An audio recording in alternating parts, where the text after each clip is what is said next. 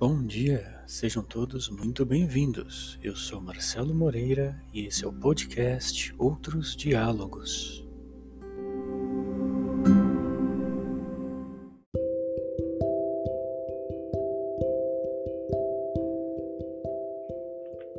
O episódio de hoje é a primeira parte de um texto dividido em duas.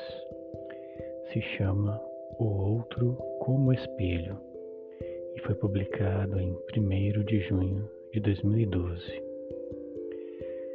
Na semana anterior da publicação, fui convidado a escrever sobre traição, insegurança e ciúmes. Passei os dias posteriores refletindo sobre o assunto. Como poderia discuti-lo sem desenvolver algum discurso moralista, retrógrado e ineficiente? Agora percebo que não é possível inserir esta pauta sem tomar uma posição. Você necessariamente se inclina, seja para a liberalidade, seja para a moralidade. Que eu emita, então, meu ponto de vista. Que os senhores me crucifiquem em seguida. Não creio ter muito a falar sobre traição Interlocutores diferentes terão opiniões diferentes sobre motivos para trair e motivos para não trair. Todas elas apresentarão alguma verossimilhança, já que serão verificáveis em casos reais de indivíduos que traíram ou deixaram de trair. Dando um passo para trás, poderemos perceber que a traição tem raiz em uma característica naturalmente humana. Somos todos criaturas voltadas ao relacionar-se.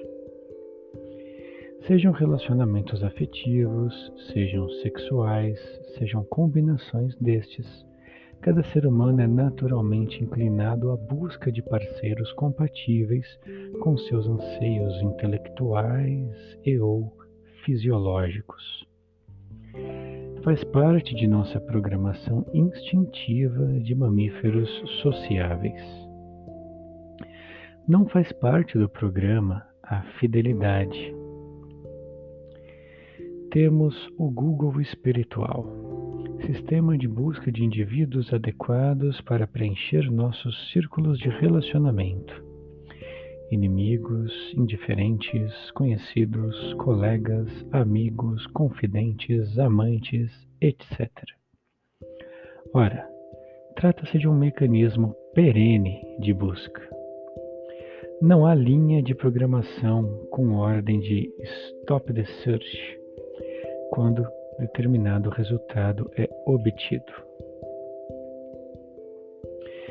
Eu não tenho domínio sólido da língua inglesa, mas acho legal quando leio os pensadores expressando ideias curtas em inglês, francês ou latim, para reforçar o significado daquela citação em particular. Não há moralidade em nossas programações fisiológicas. Mais que isto, não há moralidade nem nos fundamentos ancestrais de nossa estrutura social. A moralidade é uma instituição artificial oriunda de nosso intelecto, com finalidade de refinar as interações dos grupos sociais que consolidamos. Boa, má, não discutirei isto. Digo apenas necessária.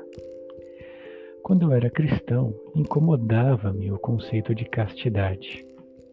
Ser incomodado não equivale a dizer que me opunha a ele eu era capaz de compreendê-lo. Vejam bem, se o mundo já é a bagunça que é, com a igreja gritando: parem com isto, vai dar merda. Imagina como seria se a igreja dissesse: vai lá, vale tudo. Limites são necessários quando não somos espiritualmente ou intelectualmente preparados para lidar com nossas liberdades. O ponto é que a moralidade, e aqui eu repito, não cabe discutir se é boa ou má. O ponto é que a moralidade está aí, batendo em nossa porta, gritando aos nossos ouvidos, mas não somos programadores. Não temos meios de inseri-la na programação interna. Aí vem o eterno conflito entre o que se quer fazer e o que se deve fazer. É aqui que a inclinação natural a novos relacionamentos, entrando em conflito com os formatos de relacionamentos previstos em determinadas convenções sociais, se torna traição. Tão artificial quanto a moralidade. Por artificial, entendam simplesmente aquilo que não trazemos de fábrica não pretendo de forma alguma anular a colaboração que a moralidade tem para a manutenção saudável de nossos relacionamentos.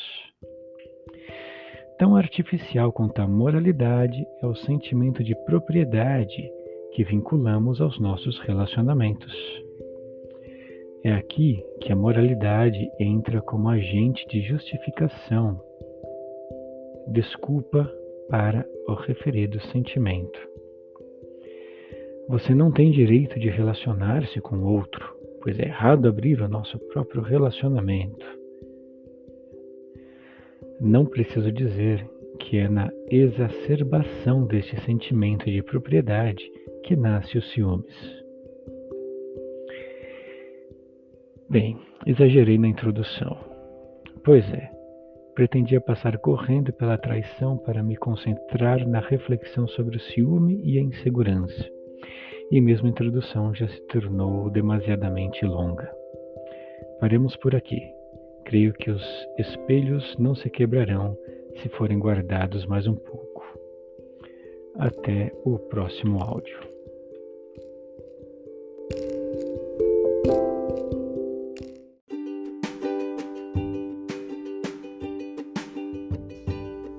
Esse foi o nosso episódio de hoje. Obrigado por retornar. Se você gostou, nos siga. Se não gostou, envie-nos suas críticas, sugestões, dúvidas.